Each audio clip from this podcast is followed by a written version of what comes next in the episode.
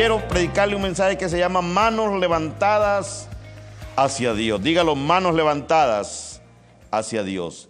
Libro de Éxodo, capítulo 17, del versículo 8 al versículo 13 de su Biblia. El segundo libro de la Biblia, después de Génesis, usted encuentra Éxodo. Génesis, Éxodo, ahí está Génesis, Éxodo. Váyase al capítulo 17 y leeremos del versículo 8 al versículo 13 de su Biblia. Cuando esté listo, dígame amén y comenzamos. ¿Estamos listos? Amén. Dice la Biblia para la gloria de Dios. Entonces vino Amalek y peleó contra Israel en Refidim. Y dijo Moisés a Josué, escógenos varones y sal a pelear contra Amalek. Mañana yo estaré sobre la cumbre del collado y la vara de Dios en mi mano. E hizo Josué como le dijo Moisés, peleando contra Amalek. Y Moisés y Aarón y Ur subieron a la cumbre del collado. Y sucedía que cuando alzaba Moisés su mano, Israel prevalecía. Mas cuando él bajaba su mano, prevalecía Amalek. Y las manos de Moisés se cansaban, por lo que tomaron una piedra y la pusieron debajo de él, y se sentó sobre ella.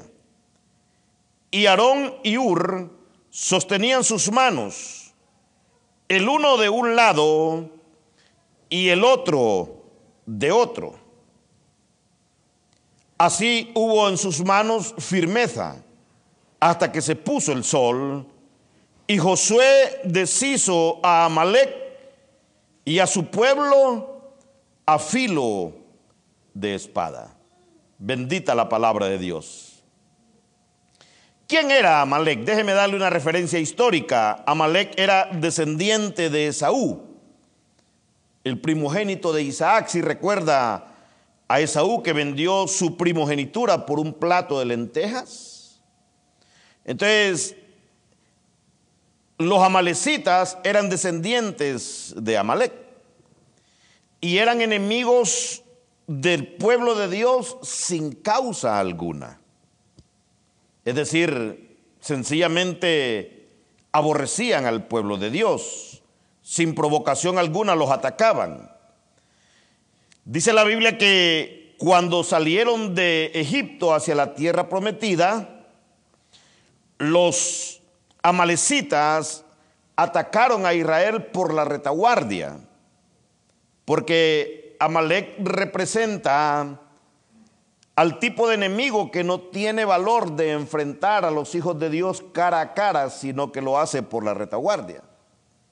En Deuteronomio 25, del 17 al 19, dice la Biblia, acuérdate, oiga Dios hablándole a Moisés, le dice, acuérdate de lo que hizo Amalek contigo en el camino cuando salías de Egipto, de cómo te salió al encuentro en el camino y te desbarató la retaguardia, de todos los débiles que iban detrás de ti, cuando tú estabas cansado y trabajado y no tuvo ningún temor de Dios.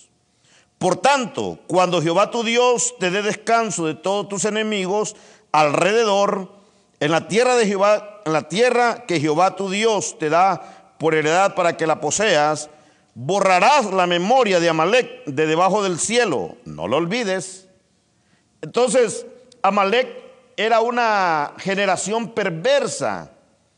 Dice que atacaron por la retaguardia cuando Israel salió de Egipto rumbo a la tierra prometida, en la parte de atrás dejaron a los ancianos, a las mujeres, a los niños, a los que estaban débiles, pues a ir a la, vanguardia que es enfrente requería un poco más de esfuerzo.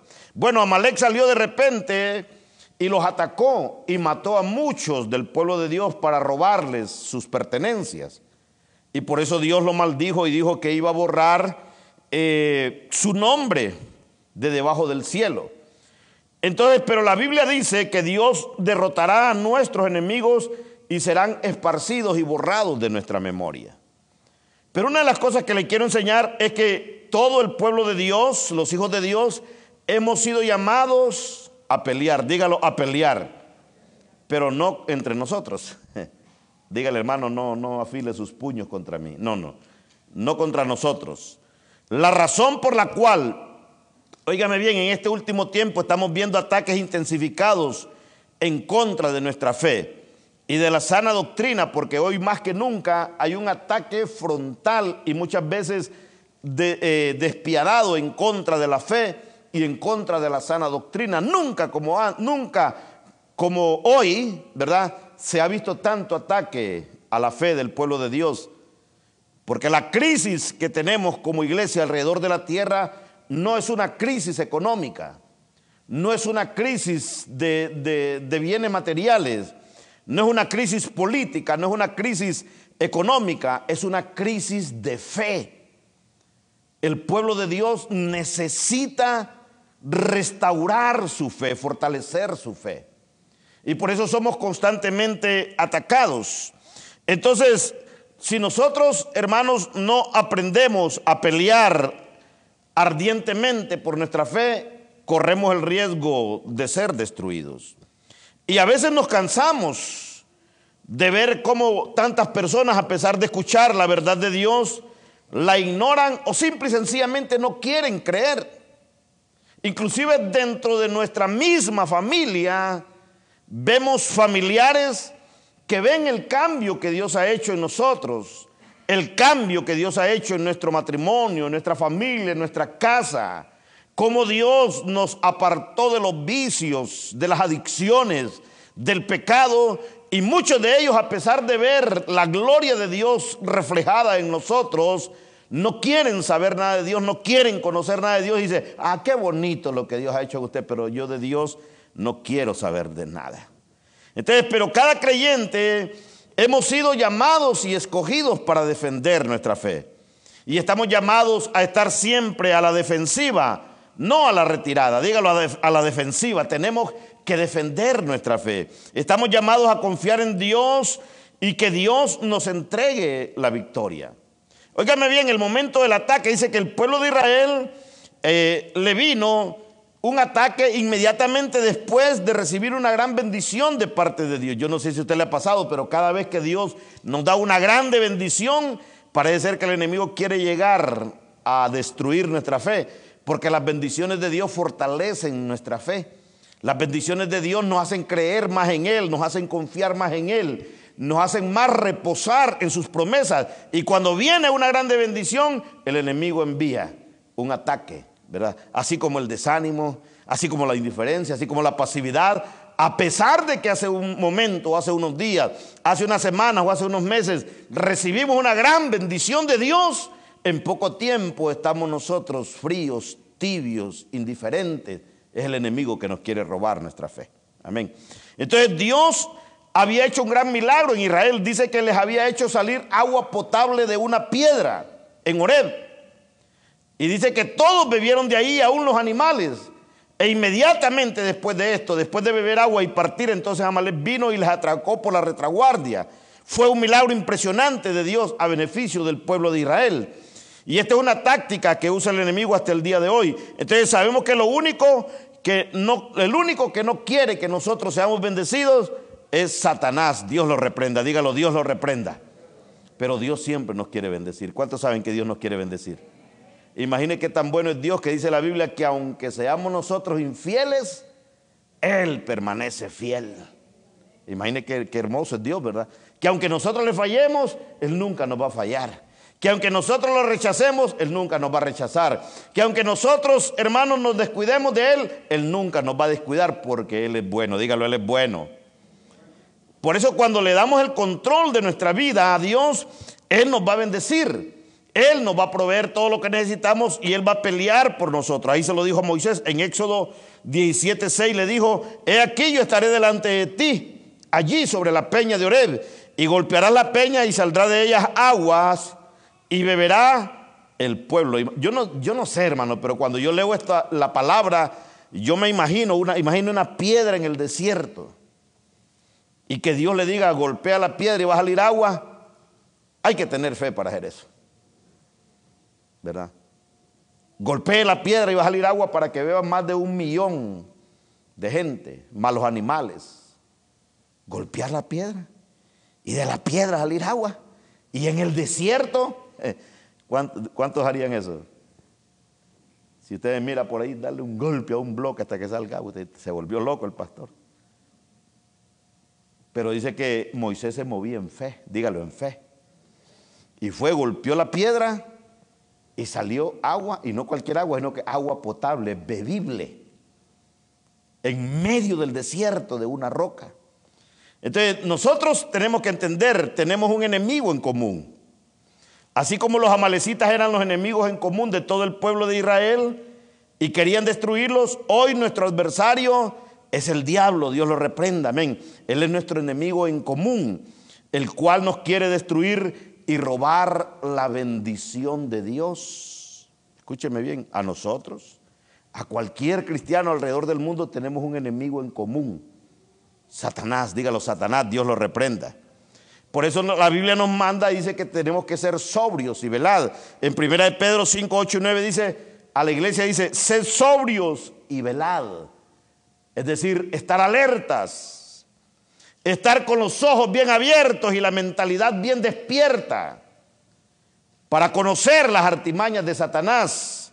Dice, porque vuestro adversario el diablo, como león rugiente, no dice que es un león, sino que como un león rugiente, dice, anda alrededor buscando, ¿qué dice? A quién devorar. Y sabe que nuestros hijos, nuestra familia, nuestro matrimonio es el bocado favorito de Satanás. ¿Sí? A los drogadictos, los que están allá en pecado, a esos no los quiere devorar porque ya los tiene bajo control. A nosotros, a nuestros hijos, a nuestra familia, el enemigo la quiere destruir. Por eso nos llama, dice el Señor, sean ustedes sobrios y velen. Tenemos que estar alertas. Hoy más que nunca tenemos que estar alerta ante las artimañas de Satanás que quieren robarnos la bendición de Dios. ¿Cuál es la bendición de Dios? Nuestra familia, nuestro matrimonio, nuestros hijos, nuestros nietos, la salud, el trabajo. Lo que Dios nos ha dado, el enemigo nos lo quiere robar. Tenemos que estar nosotros despiertos ante cualquier artimaña del enemigo. Por eso dice el Señor que Él anda como león rugiente, Él anda alrededor buscando a quien devorar, dice. Y el versículo 9 dice, al cual resistid firmes en la fe. En ningún momento de la Biblia usted va a escuchar que Dios nos manda a nosotros como hijos suyos a vencer a Satanás, porque Satanás es un enemigo vencido. Cristo lo venció en la cruz del Calvario. Ahora lo que sí Dios nos dice, resistan en la fe. Dígalo, resistencia. Mire, lo que la iglesia ha perdido es resistencia.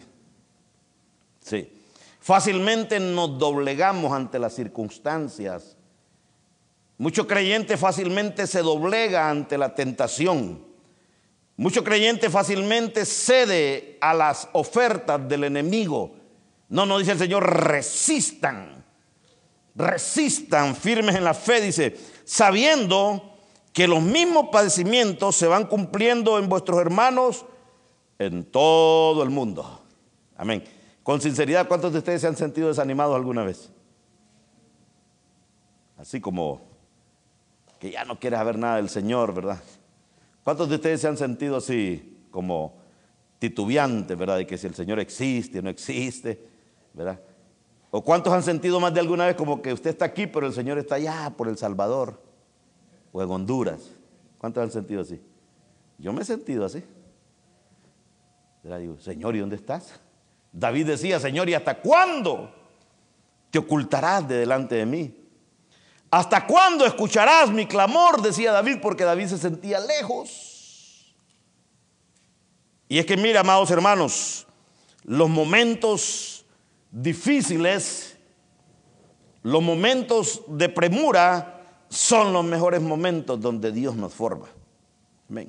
El enemigo en común de la iglesia de nuestro Señor Jesucristo en la tierra es Satanás. Nunca ignore esto. Amén. Satanás es un enemigo que no descansa. trabaja constantemente las 24 horas al día, los day off, amén, los feriados, todo el tiempo. Él está en constante trabajo queriéndonos robar la bendición de Dios.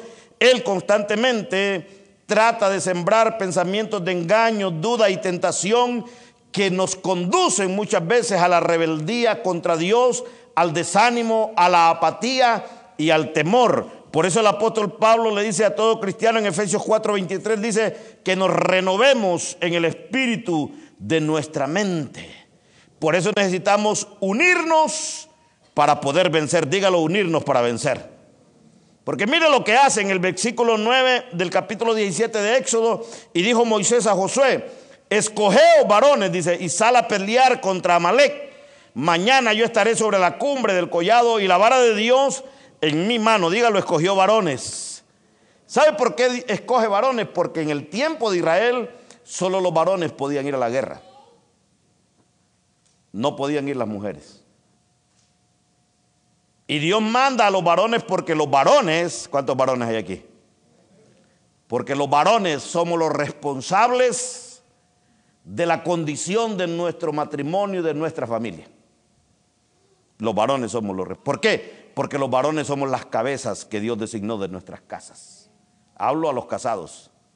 Y los que no se han casado vayan aprendiendo. Pero los varones, si nuestro matrimonio está cabeza abajo y patas arriba, no es culpa de la mujer, es culpa del varón. ¿Cuántas mujeres dicen amén? Aproveche. Si nuestro matrimonio es un círculo de confusión, de pleito, de contienda, no es culpa de la mujer, es culpa del sacerdote, del varón, de la cabeza. Amén. Por eso dice, escogeos varones. Pero cuando un varón es un varón de Dios, que sabe cuál es su posición en Dios, sabe cuál es el llamamiento de Dios en su vida como varón, las familias están en bendición. Los matrimonios están en bendición y los hijos crecen con una seguridad terrible. Cuando el varón sabe quién es, ¿verdad? No solamente el que lleva el cheque, algunos lo llevan, otros ni lo enseñan, pero no solo se trata de llevar la provisión, se trata de ser el sacerdote de la casa. Amén. Aprovecho ahorita, mujer, que Aquí no le puede hacer nada de ese varón. Entonces dije, escoge varones y sale a pelear contra Malek y dice, mañana yo estaré sobre la cumbre del collado y la vara de Dios en mi mano. Es decir, no fueron a pelear Moisés, ¿verdad? Él no fue a pelear, escogió a Josué como líder y le encomendó escoger varones para pelear. Y mire, Israel viene de un cautiverio de más de 400 años en, Egipto e Israel es un pueblo que no sabe pelear. Ellos lo único que hacían era batir lodo, ¿verdad? Eh, revolverlo con la paja y construir ladrillos. Era todo. Pero Israel jamás y nunca había tenido pleitos con nadie. Era un pueblo sometido al cual le habían doblegado su voluntad y su voluntad. Entonces era un pueblo que no sabía defenderse.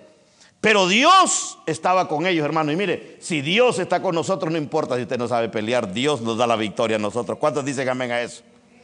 Óigame bien, salieron en cautiverio y no eran muy diestros en la guerra ni en la batalla. Y solo de hombres eran más o menos como 600, 603 mil. Imagine enseñarle a 603 mil hombres a pelear para enfrentarse a un enemigo, no era tarea fácil. Pero Moisés dice, yo me voy y voy a estar en la cumbre del collado. Sabía que Moisés tenía la seguridad que lo que le iba a dar la victoria no era la fuerza del ejército, la habilidad de los hombres, ni la cantidad de soldados que tenía, sino el poder de Dios. ¿Cuántos dicen amén a eso? El poder de Dios. Así lo dice Zacarías 4:6 cuando Dios le habla al espíritu de Zorobabel, le dice, le dijo, "Esta es la palabra de Jehová Zorobabel que dice, no con ejército ni con fuerza, sino con mi espíritu, ha dicho Jehová de los ejércitos." Dígalo con el espíritu de Dios. No hay ejército que pueda contra el poder de Dios. Usted y Dios, yo y Dios, nos podemos enfrentar a cualquier ejército. Con Dios nosotros tenemos la victoria segura. Amén. Nadie nos va a poder hacer frente en todos los días de nuestra vida. Amén. Entonces, Moisés lo que, lo que está, hermanos, representando en el versículo 11 de la cita original, dice que lo que Moisés representa es dependencia de Dios, dígalo, dependencia de Dios. Porque mire, dice, y sucedía que cuando alzaba Moisés su mano, Israel prevalecía, es decir, Israel avanzaba y ganaba en contra del pueblo amalecita. Pero cuando Moisés bajaba su mano, Israel perdía y los amalecitas ganaban. Entonces, Moisés, hermanos, está siendo como una figura de ánimo para el pueblo de Israel. Pero escúcheme bien lo que le voy a decir. Mientras nosotros mantenemos nuestras manos alzadas hacia Dios, hermanos, nosotros vamos ganando las victorias de nuestras familias, de nuestros hijos, de los esposos inconversos, de las esposas inconversas, de los padres, madres, abuelos, tíos, cualquier pariente. Mientras usted tiene las manos alzadas, la victoria sobre su familiar inconverso va caminando. Cuando usted baja las manos, sus familiares inconversos retroceden. ¿Cuántos entienden de lo que le estoy hablando? Entonces, es una, es una batalla, no es física, sino que es una batalla espiritual. Mientras ellos peleaban, Moisés intercedía apelando a Dios por su respaldo en la batalla. Escúcheme, amados hermanos, mientras nuestros familiares, hay muchos familiares nuestros que no son malos sino que lo que tienen es ausencia de Dios en sus corazones. Y luchan contra cosas que los gobiernan que ellos no quieren tener en su vida. Que ellos saben que no está bien vivir así. Que ellos saben que no está bien ser indiferente a Dios. Y luchan por querer desprenderse de eso. ¿Sabe qué es lo que les va a dar la victoria? Nuestras manos levantadas a Dios cuando usted levanta sus manos y le dice, Señor, ayuda a mi esposo en esta área, ayuda a mi esposa en esta área, ayuda a mi hijo en esto, a mi hija en esto, a mi papá en esto, a mi mamá en esto. Cuando usted clama a Dios, cuando usted tiene las manos levantadas, Dios va a poner el querer y el hacer en la vida de su familiar. Pero necesitan que alguien se pare en la brecha en beneficio de ellos. Si no hay nadie que se pare en beneficio de ellos, hermano, el enemigo los va a destruir el enemigo los va a acabar. Hay que levantar nuestras manos por la familia. Escúcheme, nosotros como iglesia debemos de levantar nuestras manos por los jóvenes, por los niños. Debemos de levantar nuestras manos por los matrimonios. Alcemos nuestras manos a Dios y clamemos a Dios para que Dios les dé la victoria en esas áreas que los tienen gobernados, en esas áreas que los tienen cautivos, en esas áreas que les están robando la paz, que les están robando la bendición de Dios. Es una batalla de todos los días, dígalo de todos los días. ¿Cuántos van a alzar sus manos por sus familiares? Escúcheme, yo no sé usted, pero yo llegué al Señor después de un proceso de seis meses de oración. Yo no llegué así nomás, mi esposa llegó y yo contento porque Dios la cambió. Ya no me hacía a mí desórdenes cuando llegaba borracho a mi casa, yo contento y está bueno, yo la llevo mi amor a la iglesia.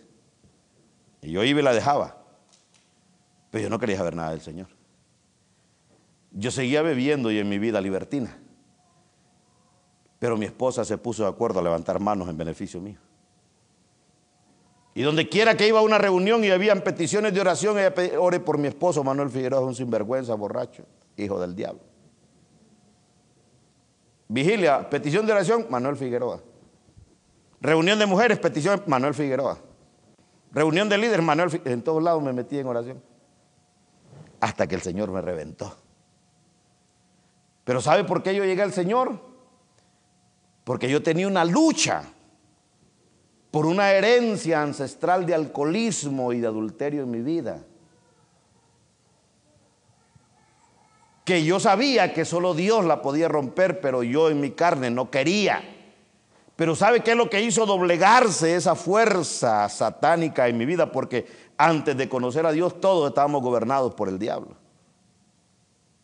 La oración las manos levantadas de mi esposa, de mi suegra y de un montón de gente en la iglesia clamando, yo no sé quién es Manuel Figueroa, pero libéralo, Señor. Rompe esas cadenas en el nombre hasta que un día el Señor me acorraló y yo tuve que llegar a sus pies. Pero no fue porque yo quise, no, no, no. Es porque la oración de toda esta gente levantando sus manos hacia mí rompió los argumentos en mi mente. Escúcheme, hermanos.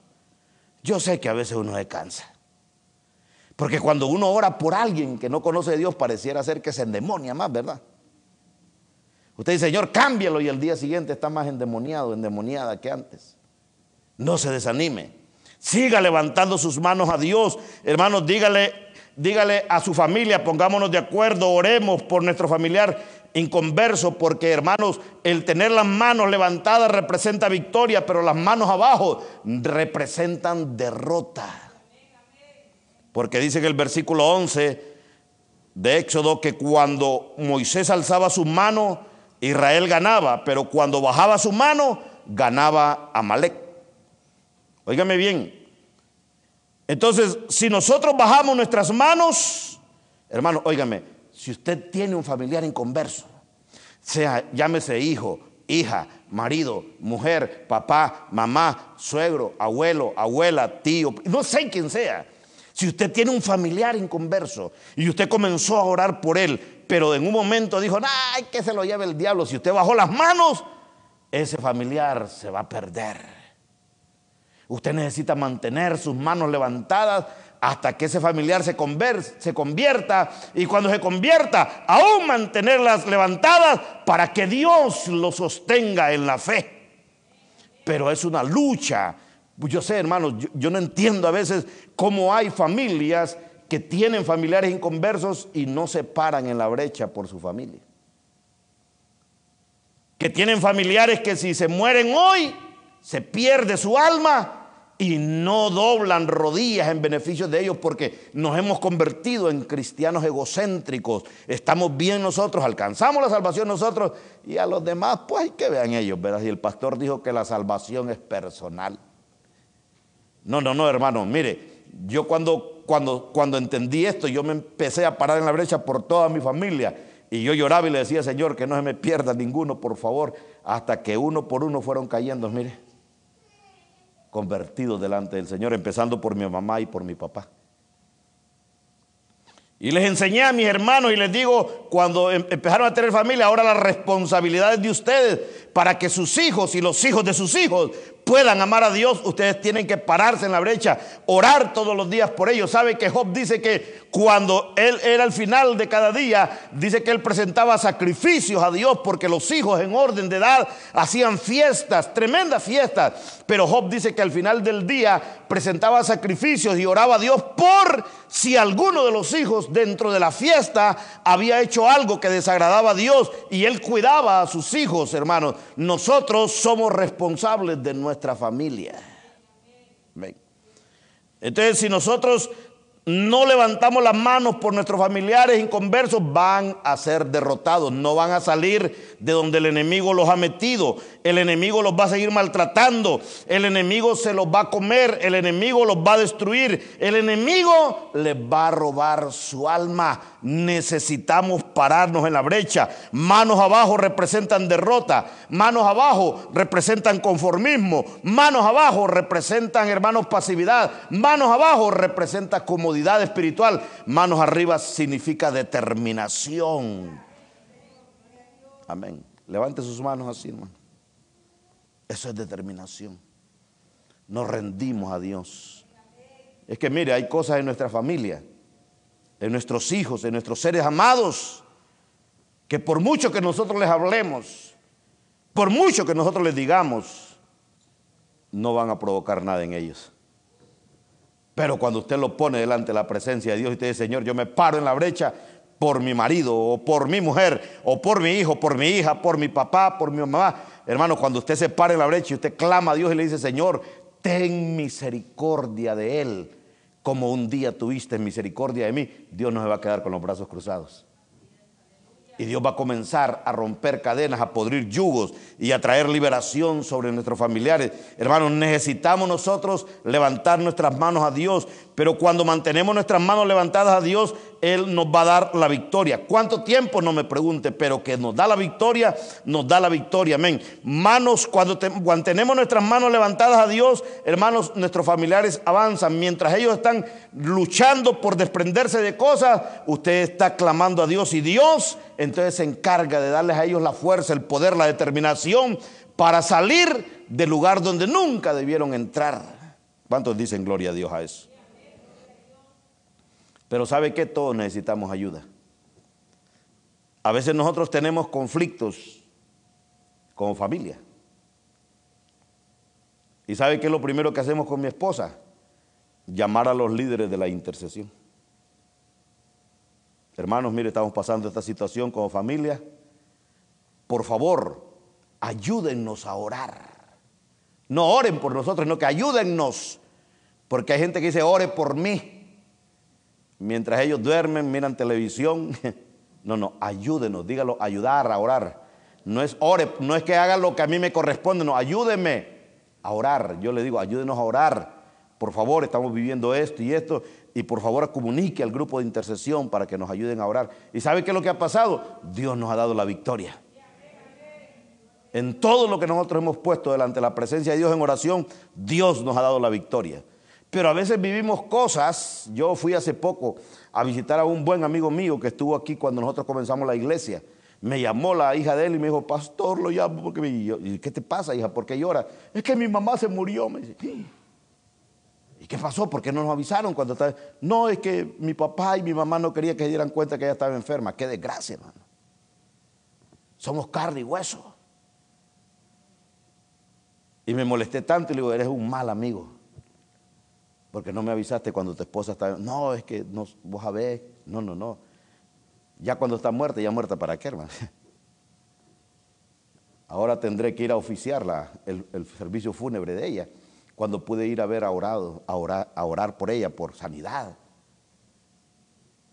Pero hay gente, hermano, y no le quiero decir a ustedes, los que nos ven en Facebook son así, pero hay gente, hermano, que tiene problemas y no le gusta hablar, no le gusta pedir oración por ellos se ahogan en sus problemas, se ahogan en sus circunstancias difíciles, se ahogan en sus circunstancias adversas. Hermanos, necesitamos muchas veces que alguien nos ayude, porque mire lo que pasó en el versículo 12, dice, y las manos de Moisés se cansaban.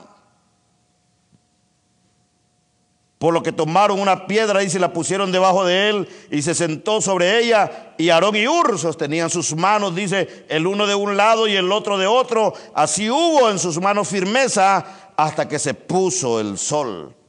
Óigame, la batalla no fue fácil, no se terminó rápidamente. Uno se cansa, es parte de la debilidad humana. Yo no sé si usted viene, pero a veces comenzamos a adorar con las manos bien arriba y poco a poco, poco a poco, poco a poco, poco. a poco. Pero comenzamos con fuerza, ¿va? Y cuando usted tiene las manos levantadas así por más de 10 minutos, ¿cómo le duele aquí a uno? ¿Verdad? Aunque si nos asaltan, les juro que la tiene una hora ahí arriba y no la baja. Pero cuando es para Dios, rapidito se nos cansan las manos. Bueno, Moisés dice que levantaba las manos, y, pero se cansaba.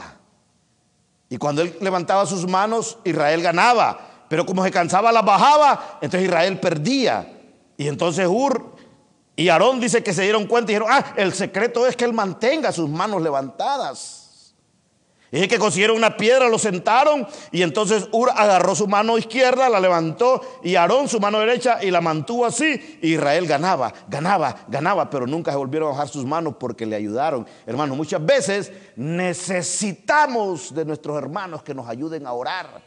Porque hay problemas que nos frustran, nos cansan y dejamos de orar muchas veces, pero si usted deja de orar, hay otro hermano que está orando. Hay los intercesores están orando, los pastores están orando, los amigos de la iglesia están orando. Necesitamos buscar arones y ur que nos levanten nuestras manos en oración para ver la victoria en nuestra familia, para ver la victoria en nuestra casa. Nos vamos a cansar, sí, porque mire hermanos, cansa. Yo le conté a usted el testimonio de una mujer en Honduras que oró 17 años, dígalo 17 años yo no sé cuánto es eso, pero es un montón de meses, un montón de días, un montón de horas. 17 años para que su esposo se convirtiera al Señor.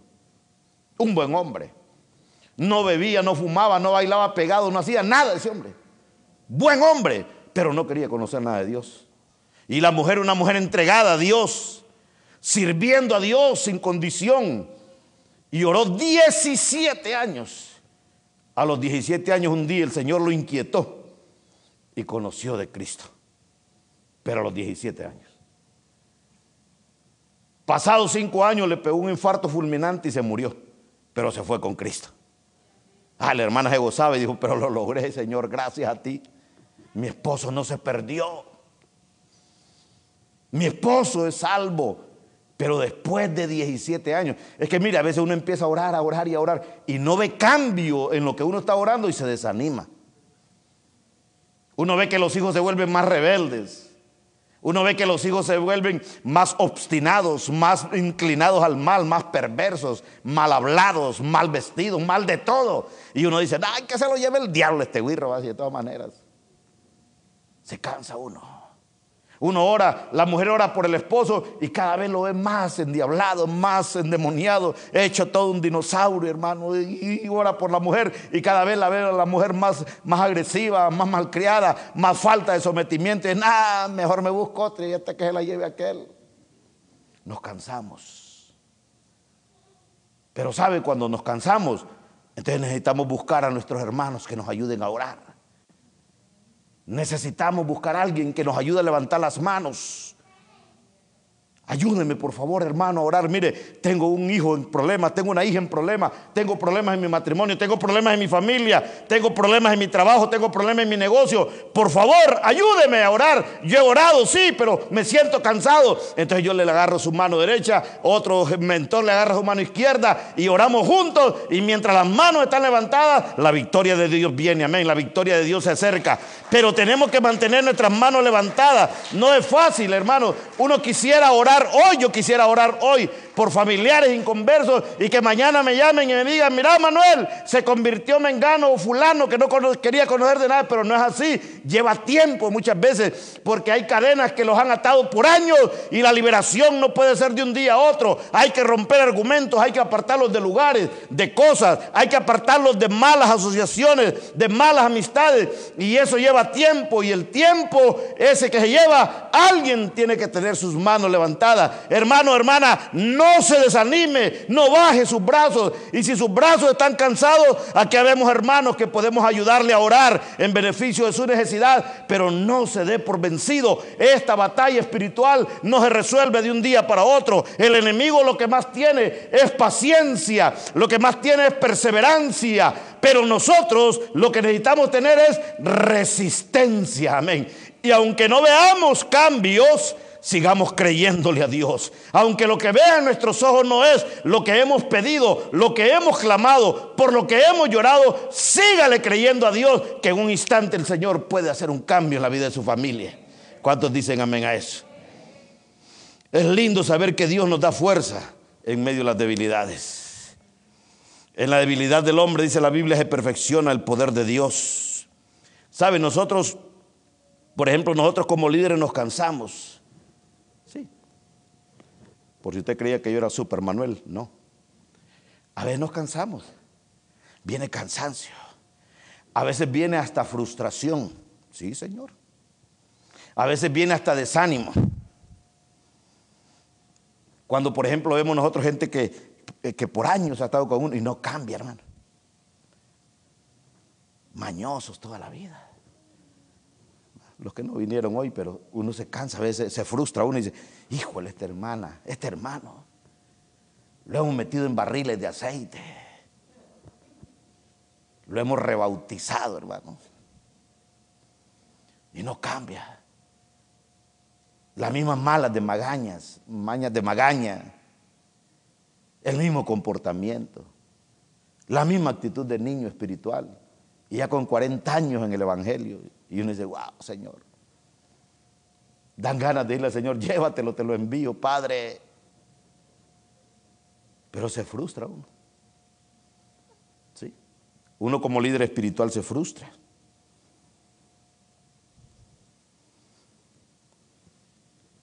A veces se frustra uno en, querer ayudar a la gente y entre más uno los quiere ayudar, como que más se empecinan ¿verdad? en ser obstinados. A veces uno ve se frustra al ver la palabra de Dios que no cala en la vida de gente, gente con, caparazón así como de zambunango, hermano. No de tortuga, sino que de zambunango, la del zambunango es así de gruesa. Que no les entra palabra. Y uno dice, Señor, pero cuando ve gente así con, con esta clase, con tantos años del Evangelio y viviendo problemas de niños, diciendo, Señor, y la palabra y los 54 sermones del año pasado, los 54 domingos, ¿a dónde se les fue? Y uno, y uno, y uno como pastor dice, ya no voy a orar por esta gente, mejor hay que el Señor tenga misericordia. No, y uno sigue orando, Señor, no importa, Padre. Aunque vino en cuerpo y su alma no estaba aquí, pero síguelo trayendo, Señor. Se frustra uno. ¿Cuántos ha sentido frustrados así a veces con los esposos por las esposas? Usted ora, Señor, cambia esta mujer. No, cámbiala, no, no cámbiamela, no cámbiala. O la mujer por el esposo, vaya, el esposo no, ni, ni señas de mejoría, hermano. Dice, mejor no sigo orando porque cada vez se pone peor. Frustra, cansa. Pero hermano, gloria a Dios, que Dios nunca se cansa. Amén. Nosotros nos cansamos, nosotros nos frustramos, nos desanimamos, Vienen tiempos difíciles, pero Dios no, amén. Dios no da a nadie por perdido. Dios dice, no importa, pero un día se va a arrepentir, un día lo voy a cambiar, un día lo voy a usar, un día ese hombre va a ser un hombre de Dios, un día esa mujer va a ser una mujer de Dios, un día esa madre descuidada con sus hijos va a ser una gran madre. Dios no pierde las esperanzas. Dios siempre nos ve a nosotros en un mejor lugar que en el que estamos.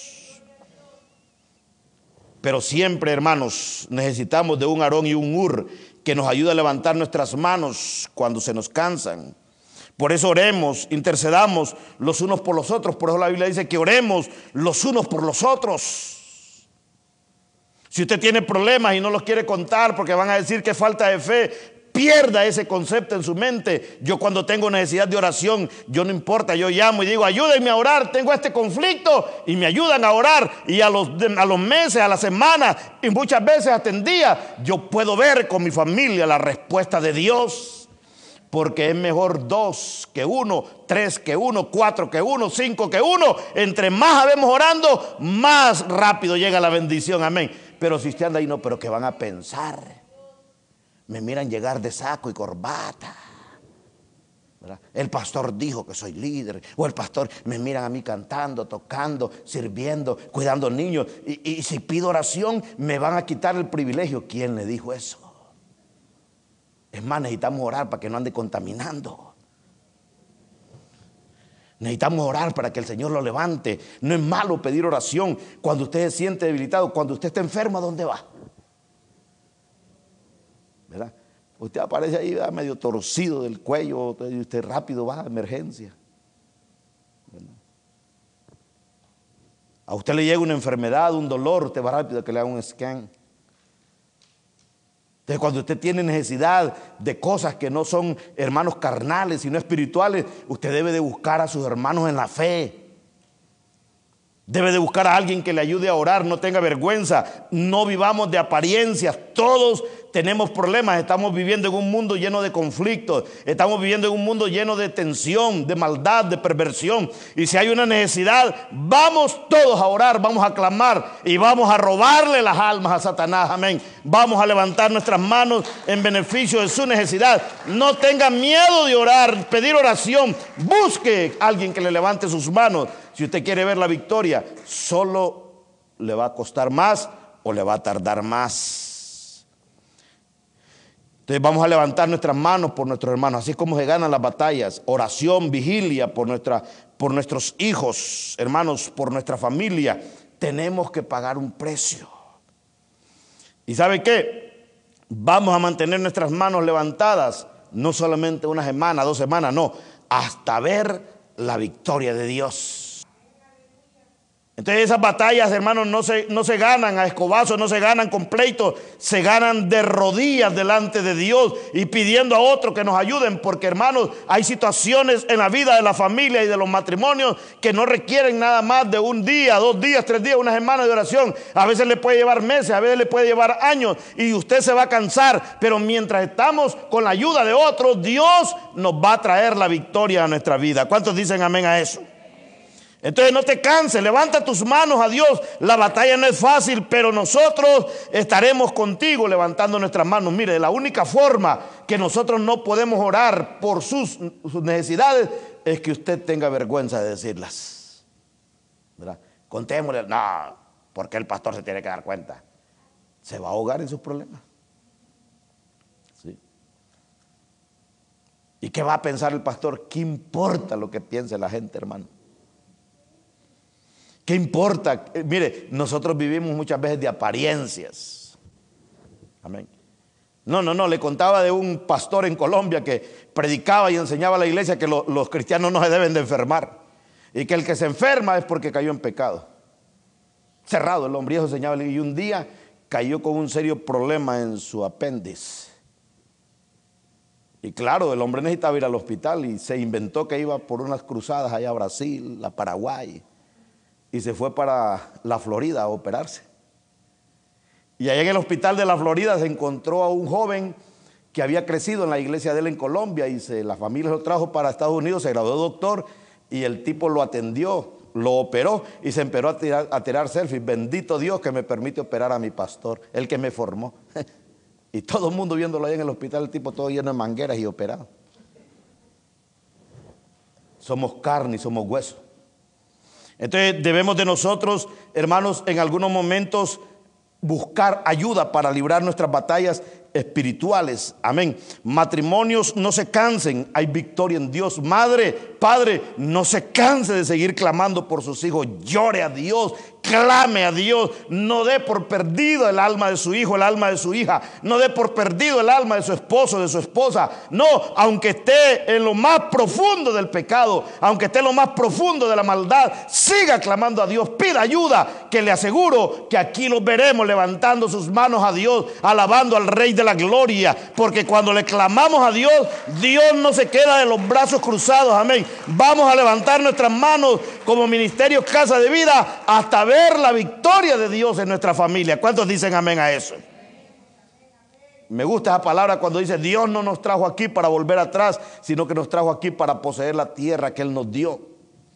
Y después de alcanzar la victoria, vamos a seguir levantando nuestras manos para mantener la victoria en ellos, pero no se canse, no se frustre. Sí, la gente puede ser diferente. Sí, los esposos podemos ser diferentes. Maridos, las mujeres pueden ser diferentes. Padres, los hijos pueden cambiar. Hijos, los padres pueden cambiar. Todos podemos sufrir un cambio, un nuevo nacimiento, si alguien se para en la brecha por nosotros. Amén. Si alguien se para en la brecha por nosotros. No se frustre. No piense que Dios ya no hace cosas. Busque un arón, busque un ur y dígale, hermano, por favor, o búsquese un amigo en la iglesia y dígale, ayúdeme a orar, hermano. Mire, mi esposo es terrible. Lo quisiera envenenar, pero ayúdeme a orar antes de eso. Busque su mejor amiga y dígale, por favor, ayúdeme a orar por... O busque un amigo dígale, ayúdeme a orar por mi esposa. Usted la ve aquí como angelito, pero viene en la casa. Por favor, ayúdeme a levantar manos por ella en vez de que Dios la cambie.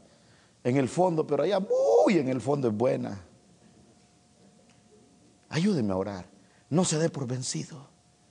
Mire, cada uno de nosotros que estamos aquí en este lugar reunidos hoy, hermanos, y tal vez muchos que nos ven a través de Facebook, somos testimonio de que Dios sí puede cambiar las cosas. Somos testimonios de que Dios, cuando se ora por algo, Dios no deja las cosas iguales. No se, no no se acostumbre. Mire, quiero terminar con esto, vaya viniendo la alabanza. No se acostumbre a, ver, a dar las cosas por perdidos, ni se acostumbre a la mala vida o a, a aceptar lo que ya no, según usted no hay cambio. No, no se acostumbre a darse por vencido. No, mire siempre que en Dios hay una nueva oportunidad. No se acostumbre. Ah, pero nosotros hemos vivido toda la vida. Mis hijos han sido así toda la vida. Hay que vivan, ahí es problema de... No, no, no, no, no, no, no, no se acostumbre. No entregue lo más lindo que Dios le dio al enemigo. Pelee por ellos.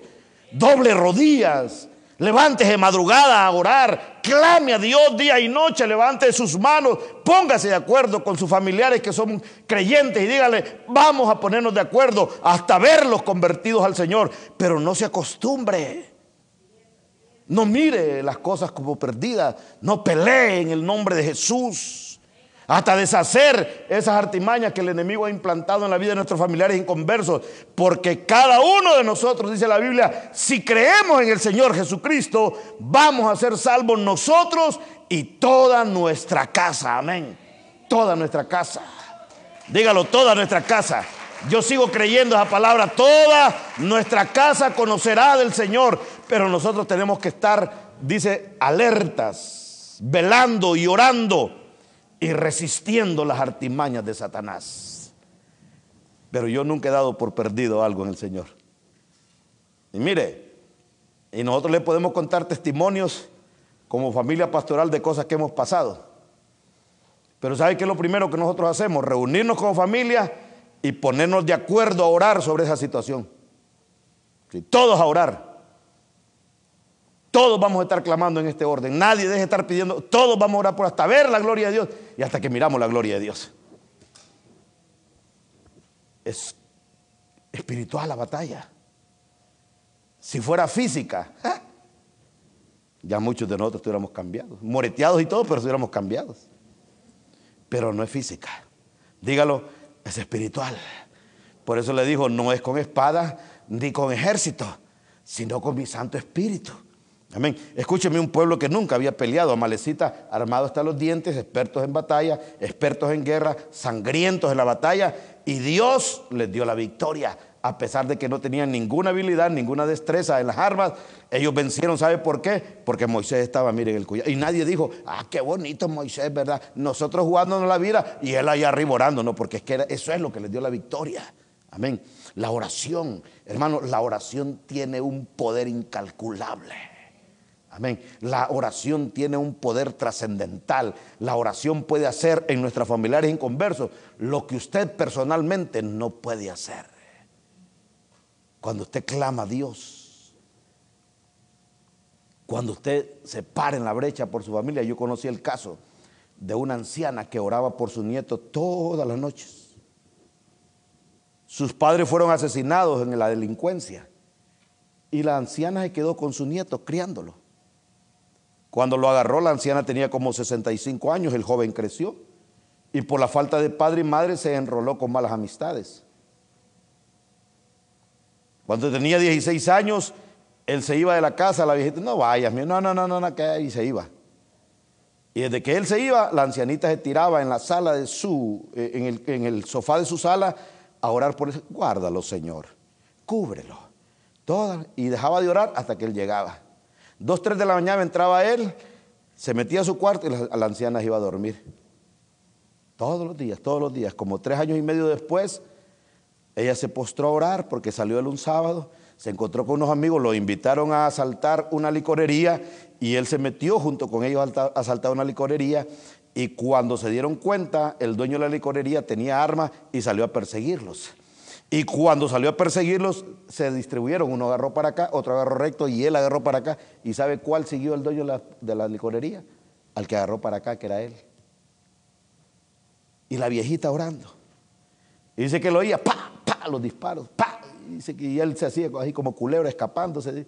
Él los disparos y llegó a la casa, dice que ni respirar podía, logró escaparse y llegó y la viejita lo vio entrar. ¿Qué te pasó, mijo? Y ya le contó él y dice que le dijo, vete a dormir, hijo. Y cuando lo vio que se iba a dormir, vio en la espalda de él cinco orificios en su camiseta, pero ni una bala dentro de su cuerpo. Y le dijo, hijo, ven. Y le dijo, ¿qué pasó? Quítate la camiseta. Y le vio la camiseta las cinco perforaciones de bala en su espalda. Pero le vio su espalda y no tenía ningún daño. Mire, ese joven ahí cayó arrodillado delante del Señor llorando, diciéndole, abuela, háblame de ese Dios al que tú crees. cinco balazos. Después ese joven, ese joven andaba por todos lados dando testimonio con la camiseta, con las cinco hoyos de bala, pero ni una bala le alcanzó. ¿Sabe por qué? Por la oración de esa anciana. Mire hermano, mientras sus hijos no quieren saber nada de Dios y usted ora por ellos, Dios los va a guardar. Dios los va a cubrir. Dios va a romper con malas amistades, malas asociaciones, los va a guardar aún de la misma muerte. Pero si usted está ahí, ahí, cuando entierra el pico, ahí va a venir el... No, no, no, no, no, Señor. Párese en la brecha. Clame a Dios. Si Dios le dio un hijo, si Dios le dio una hija, se lo dio con un propósito. ¿Y sabe qué es lo que pasa? El diablo le quiere robar el propósito. Usted tiene que pelear para que el propósito de Dios se restaure en la vida de sus hijos. ¿Cuántos dicen amén a eso? Pero eso no es gratis, no lo venden en Walmart, ni en JCPenney, no, no, no. Eso hay que pelearlo en las madrugadas. Hay que pelearlo de rodillas. Hay que llorar, hay que clamar a Dios. Hay que, hermanos, rasgarse las rodillas. Amén. Hay que desgarrar la garganta clamando a Dios por misericordia. Y ya va a ver usted si no ve la gloria. Hermano, y su alma y anda. Y ha orado por él. el año pasado estuve orando un día por él y no, no cambia. ¿Cómo va a haber la gloria de Dios así? Mire, si fuéramos perseverantes en lo espiritual, como lo somos en lo secular, uh, aquí estaríamos llenos solo de familiares. Solo de familiares, aquí estuviéramos todos los familias. Porque nosotros los hispanos tenemos familias hasta de ocho, de siete, el que menos tiene son cinco que estuviéramos todos. No deje la salvación de sus familiares a la suerte. Clame a Dios. Manos levantadas a Dios. Y cuando sienta cansarse, entonces dígale, hermano Selvin, agárreme usted a la derecha, hermano Luis, usted a la izquierda, y seguimos clamando hasta ver la gloria de Dios. Amén. ¿Cuántos dicen amén a eso? Colóquese de pie, vamos a orarle a Dios. Vamos a clamar a Dios. Yo le invito para que usted pueda tomar hoy responsabilidad delante de Dios por sus familiares inconversos.